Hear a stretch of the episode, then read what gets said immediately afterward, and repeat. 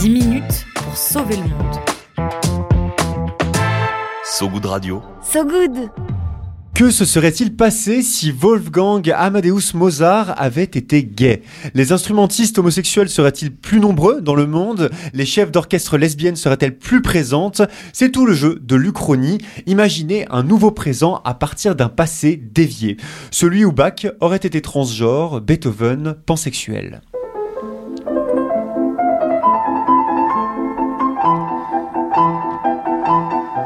Des questions que s'est posées à sa façon le Conservatoire national de Paris, avec euh, un peu plus de rigueur, disons-le, et un peu moins de spéculation aussi. La semaine dernière, ce haut lieu de la musique et de la danse mettait à l'honneur, je cite, les musicologies gays et lesbiennes, celles des pianistes homosexuels de l'Union soviétique, des lesbiennes dans le monde lyrique, des politiques queer du music hall, c'est-à-dire du café chantant. Un colloque où l'on découvre que la recherche française en matière de musique classique queer est actuellement en plein boom. Faut dire que la place des recherches LGBT jusqu'à présent, c'était plutôt un angle mort de la musique classique française. Ouais, et c'est pour ça que le Conservatoire euh, nation- national supérieur de musique et de danse de Paris, c'est le nom complet, a organisé un colloque à la confluence entre la musicologie et les études de genre.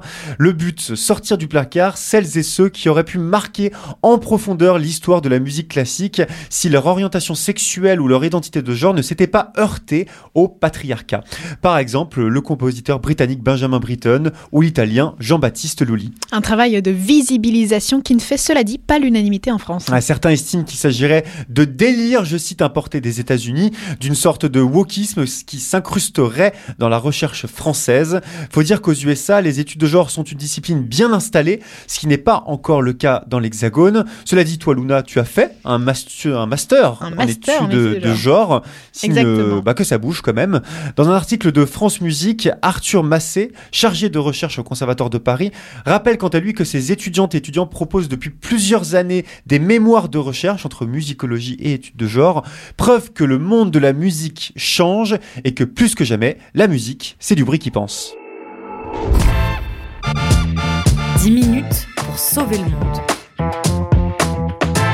So Good Radio. So good